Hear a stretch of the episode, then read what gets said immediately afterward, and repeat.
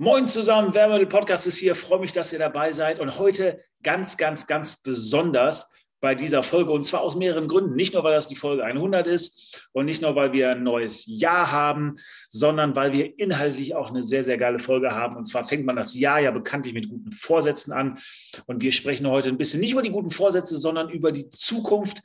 Und zwar Metaverse über Facebook.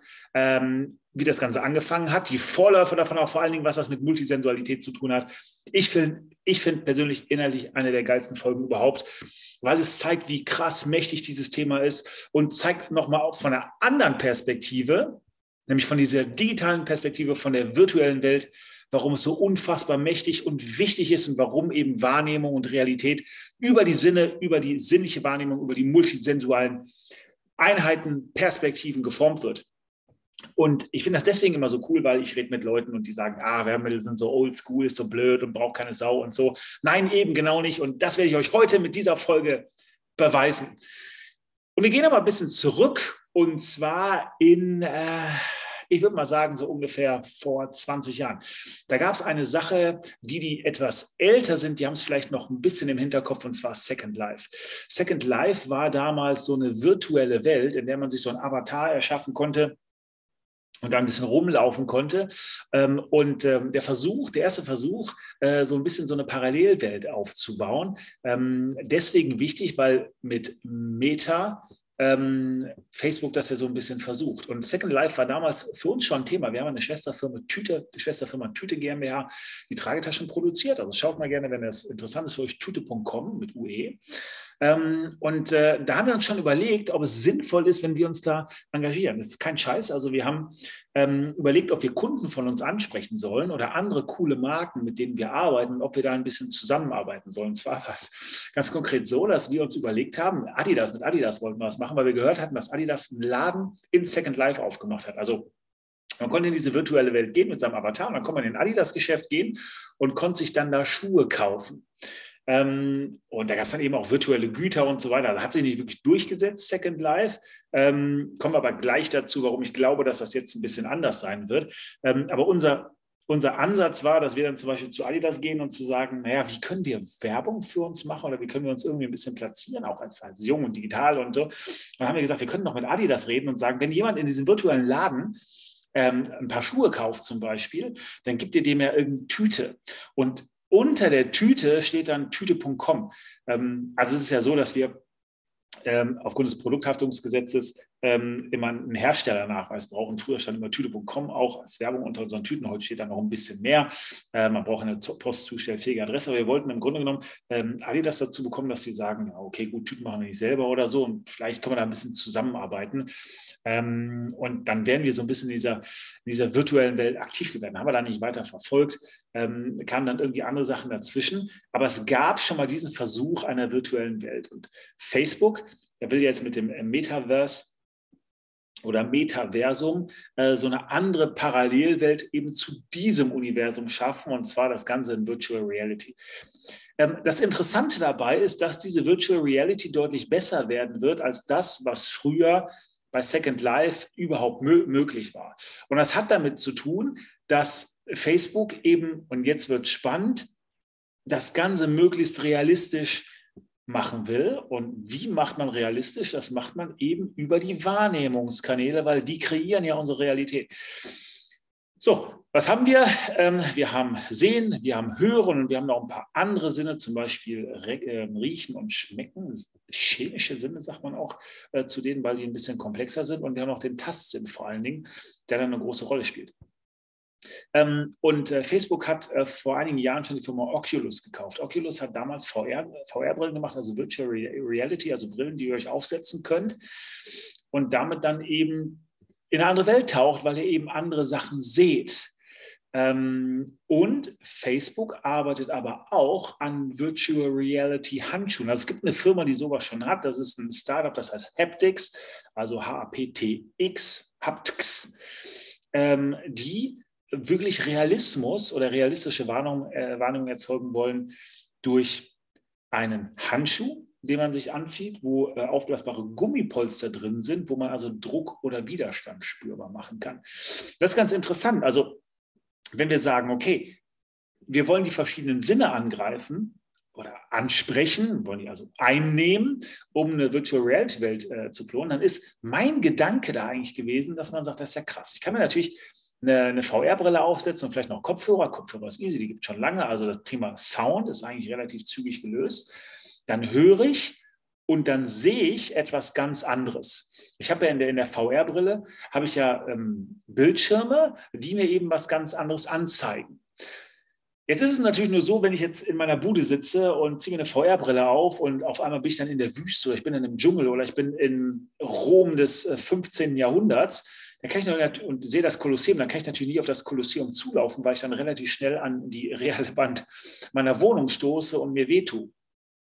Aber äh, man kann das auf verschiedene Arten und Weisen realisieren. Ähm, und ähm, beziehungsweise ähm, simulieren. Ich erinnere mich, ich war vor einiger Zeit mal bei einer Veranstaltung in Köln und da hatten die ähm, ein, äh, ein äh, Virtual Roller Coaster, eine virtuelle Achterbahn aufgebaut. Ganz interessant. Also man setzt sich in so ein Ding wie eine Achterbahn, da ist auch so ein ähnlicher Sitz, bekommt dann auch so Gurte um und bekommt eine VR-Brille auf. Ähm, und ähm, diese, diese, diese Sitze, auf denen man saß, die waren auf so einem Luftkissen. Das heißt, die Sitze haben sich bewegt, haben sich bewegt, die konnten nach vorne und nach hinten gehen. Ähm, und das Ding ist so ein bisschen hochgefahren, ein paar Zentimeter. Das Krasse ist aber, man bekommt die VR-Brille auf und denkt, dass man auf einer Achterbahn sitzt. Ähm, und man fährt jetzt eben diese Achterbahn. So, dann fährt die Achterbahn los. Man sieht das auch, ja, dass die Achterbahn losfährt, dass man nach oben fährt und die Sitze senken sich ein bisschen nach hinten. Das heißt, meine, meine, meine wirklichen Sinne melden mir, ja, es geht nach oben. Es ruckelt dann so ein bisschen und so weiter. Und dann, wenn ich oben bin, geht es nach unten. Das heißt, die Sitze gehen nach vorne. Dann kann ich noch ein bisschen Sound dazu spielen. Und was ich auch noch machen kann, ich kann auch so irgendwie so einen kleinen Ventilator haben, dem noch so ein bisschen Wind in, äh, ins Gesicht weht. Und was melden mir jetzt meine Sinne? Was ist das, wo ich denke, wo ich bin? Ich sehe Achterbahn, ich habe Wind, vielleicht habe ich noch ein bisschen Popcorn-Geruch äh, oder so da drin, also Jahrmarkt, Achterbahn, wie auch immer, Feeling. Ja, ich höre das, weil andere Leute schreien. Übrigens wirklich, dass die, die neben mir gesessen haben, haben wirklich geschrien. Und wir haben das ja, also bevor wir eingestiegen sind, ähm, waren andere Leute schon dran. Da stand also mit einem Raum, man konnte zugucken. Und da saßen dann echt Leute, die haben dann wirklich geschrien, als es in Anführungsstrichen bergab ging auf diese Achterbahn. Das heißt, ich habe den Sound, ja, und ich habe noch das, was mir mein Gleichgewichtssinn meldet, weil eben der Sitz sich bewegt und nach vorne und nach hinten geht. Und das ist eben total krass, dass wir mittlerweile immer mehr daran arbeiten, das wirklich Realität zu machen. Und komme gleich ein bisschen zu der Gefahr, die ist, aber ich möchte noch über ein paar andere Dinge sprechen, die wir auch simulieren, wenn das Ganze ist. Also wir haben das Thema Sound ganz einfach, mache ich über Kopfhörer oder mache ich über Boxen. Dann habe ich das Thema Sehen. Also, das mache ich mit einer entsprechenden Virtual Reality Brille. Kann ich nicht unbedingt in meiner Wohnung machen, weil dann stoße ich vielleicht an die Wand. Kann ich aber machen, indem ich vielleicht in ein riesengroßes Studio gehe oder eine riesengroße Sporthalle und da das entsprechend simulieren kann, dass ich denke, ich bin wirklich in einem relativ freien Raum, weil ich da nicht an der Wand laufen kann, weil ich da zumindest so wie das dieses Programm, dieses virtuelle Universum es zulässt, mich dann steuert, dass mir da eben nichts passiert. So, dann haben wir über das Thema Druck, Widerstand, Haut, Schmerzen, Fühlen, Tasten gesprochen. Es gibt eben diesen Handschuh, mit dem man das machen kann. Es ist aber auch vor einigen Jahren mal ein, ähm, ein Anzug konzipiert worden für Computerspiele, wo man so ein bisschen äh, shootermäßig ähm, Erschütterungen, ähm, Treffer und so weiter simulieren sollte. Das war, ich glaube, 2013. Ähm, da gab es ja Crytek, äh, das Studio in äh, deutsches Studio, die haben Far Cry gemacht und ähm, das erste Far Cry und ähm, ein paar andere Computerspiele, die äh, bei EA rausgekommen sind. Und da hat man dann schon überlegt, dass man sagt, okay, kann man auch so, ein, so einen Anzug machen, ähm, wo man das dann so ein bisschen simuliert. Das heißt, er hat so äh, verschiedene äh, Punkte überall auf der Haut verteilt und da gibt es dann Erschütterungen äh, oder da gibt es dann im Grunde genommen sowas, was, was Einschläge von Kugeln oder so simulieren, simulieren soll. Ähm, das heißt, ich kann die ähm, ich kann die Haptik oder das Tasten oder dieses wirklich Gefühl, das ich am Körper spüre, auch so machen. Und jetzt denkt das mal weiter. Stellt euch mal vor, man zieht sich einen Anzug an ähm, wo man Schmerzen simulieren kann, zum Beispiel in Form von Hitze. Also dieser Anzug könnte ja mit Drähten durchzogen sein.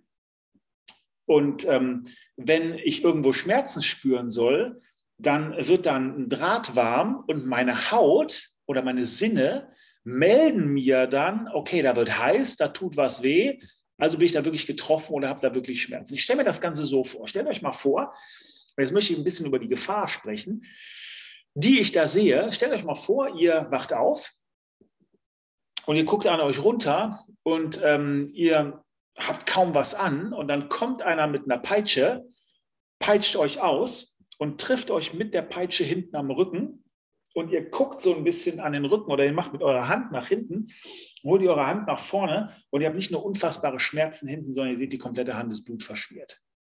So, wie kann man das machen? Ihr habt eine VR-Brille auf. Das heißt, wenn ihr an euch runterguckt am Körper, seht ihr eben nackt oder seht, was auch immer ihr anhabt. Ja, kein Problem, das zu simulieren. Vielleicht seid ihr auch ein Mann und seid eine Frau, ihr seid Frau und seid ein Mann. So, dann hört ihr diesen Peitschenhieb, weil ihr entsprechende Ohrhörer auf habt. Und ihr spürt den hinten, weil eben da so ein Draht heiß wird, der diesen Schmerz simuliert, der so heiß wird, dass es unangenehm ist. Und wenn ihr rangreift, und die Sachen sind dann miteinander verzahnt und gekoppelt, ja, das heißt, die Hand war dann an der, in Anführungsstrichen, Wunde, ihr holt die nach vorne und habt dann wirklich da Blut dran. Und jetzt die interessante Frage. Woher, woher wisst ihr, wenn sowas passiert? Dass ihr nicht wirklich in dieser virtuellen Welt seid oder dass ihr in der Matrix seid. Weil das krasse ist, die krasse Sache ist folgendes. Wenn unsere Sinne, und zwar mehrere Sinne, uns eindeutig Informationen geben, kommt unser Gehirn ja nicht auf die Frage, ob das mit rechten Dingen zugeht, ob das richtig ist oder nicht. Ja, ähm, ich war mal da waren wir in der Grundschule, glaube ich, waren wir beim WDR, beim Westdeutschen Rundfunk in Köln.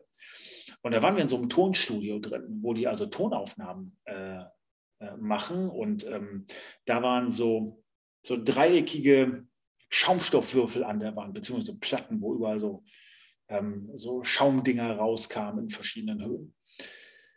Und ähm, dieser also Toningenieur oder der Mann, der uns das erklärt hat, der sagte, okay, wir müssen hier rausgehen, weil gleich bekommt ihr Ohrenschmerzen. Dann sagt man, okay, wieso bekommen wir hier drin Ohrenschmerzen? Dann sagt er, ja, aus folgendem Grund. Ihr geht hier in einen Raum und ihr wisst, dieser Raum ist relativ klein. Also ihr wisst, ihr seid in einem geschlossenen Raum.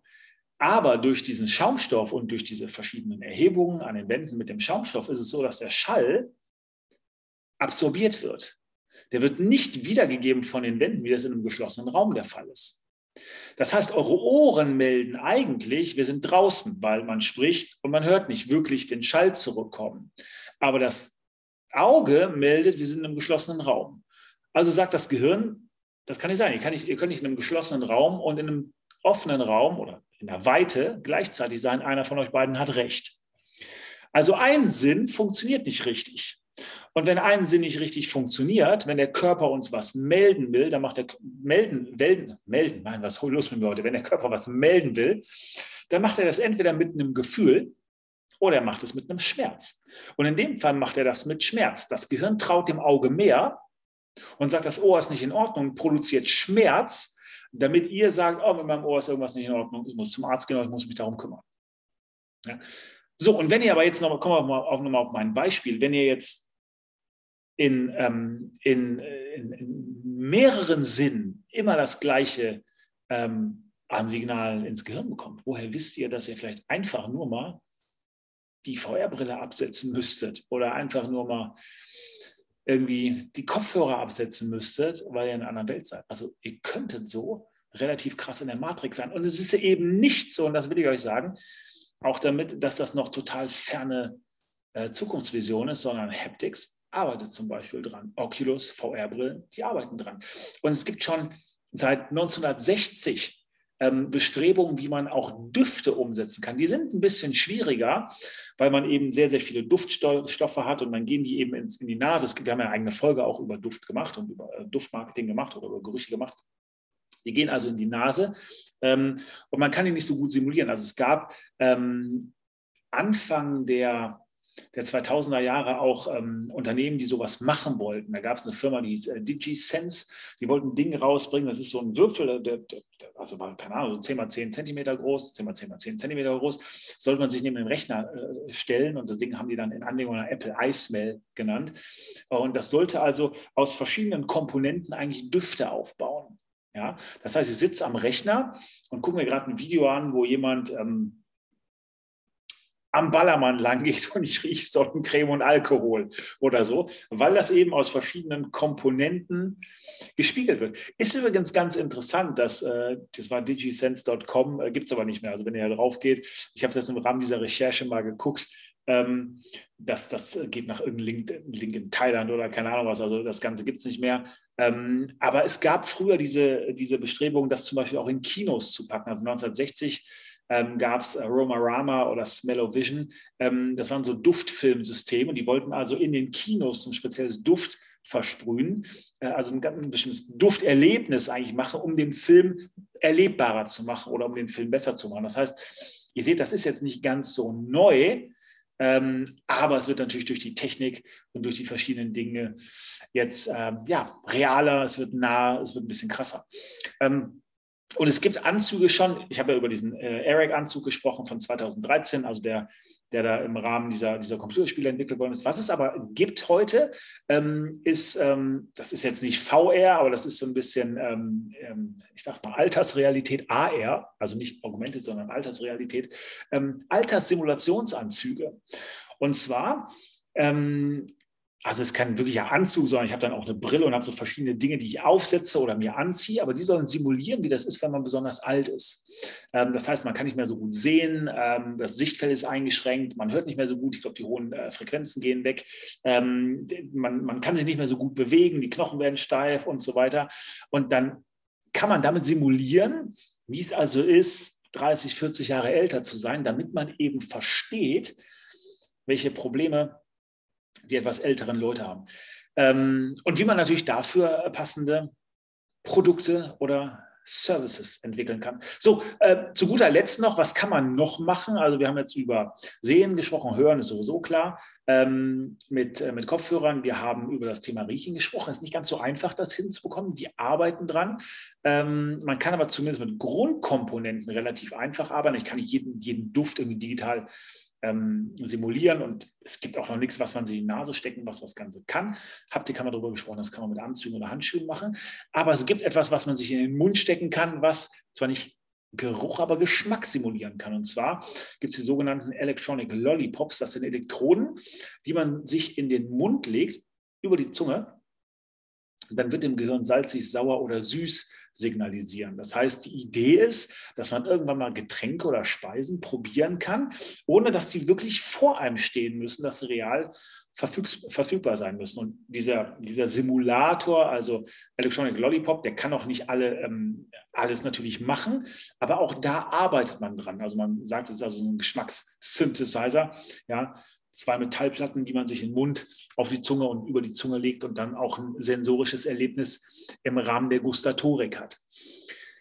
Also, was ich krass finde an dem ganzen Thema, ist, was sich da auftut. Ja, woran die arbeiten, wo die schon relativ weit sind, womit die unsere Sinne simulieren werden und damit Realität schaffen werden. Das ist eben mein Punkt, dass ähm, dass wir uns klar machen müssen, dass die Zukunft eben absolut multisensual ist, weil die Wahrnehmung durch unsere Sinne gesteuert wird. Und wenn wir über virtuelle Realität sprechen, sprechen wir darüber, dass wir Realität schaffen. Und das machen wir, das sehen wir eben bei Facebook und bei allen anderen, die das auch gemacht haben. Das machen wir, indem wir die Sinne nachbilden müssen.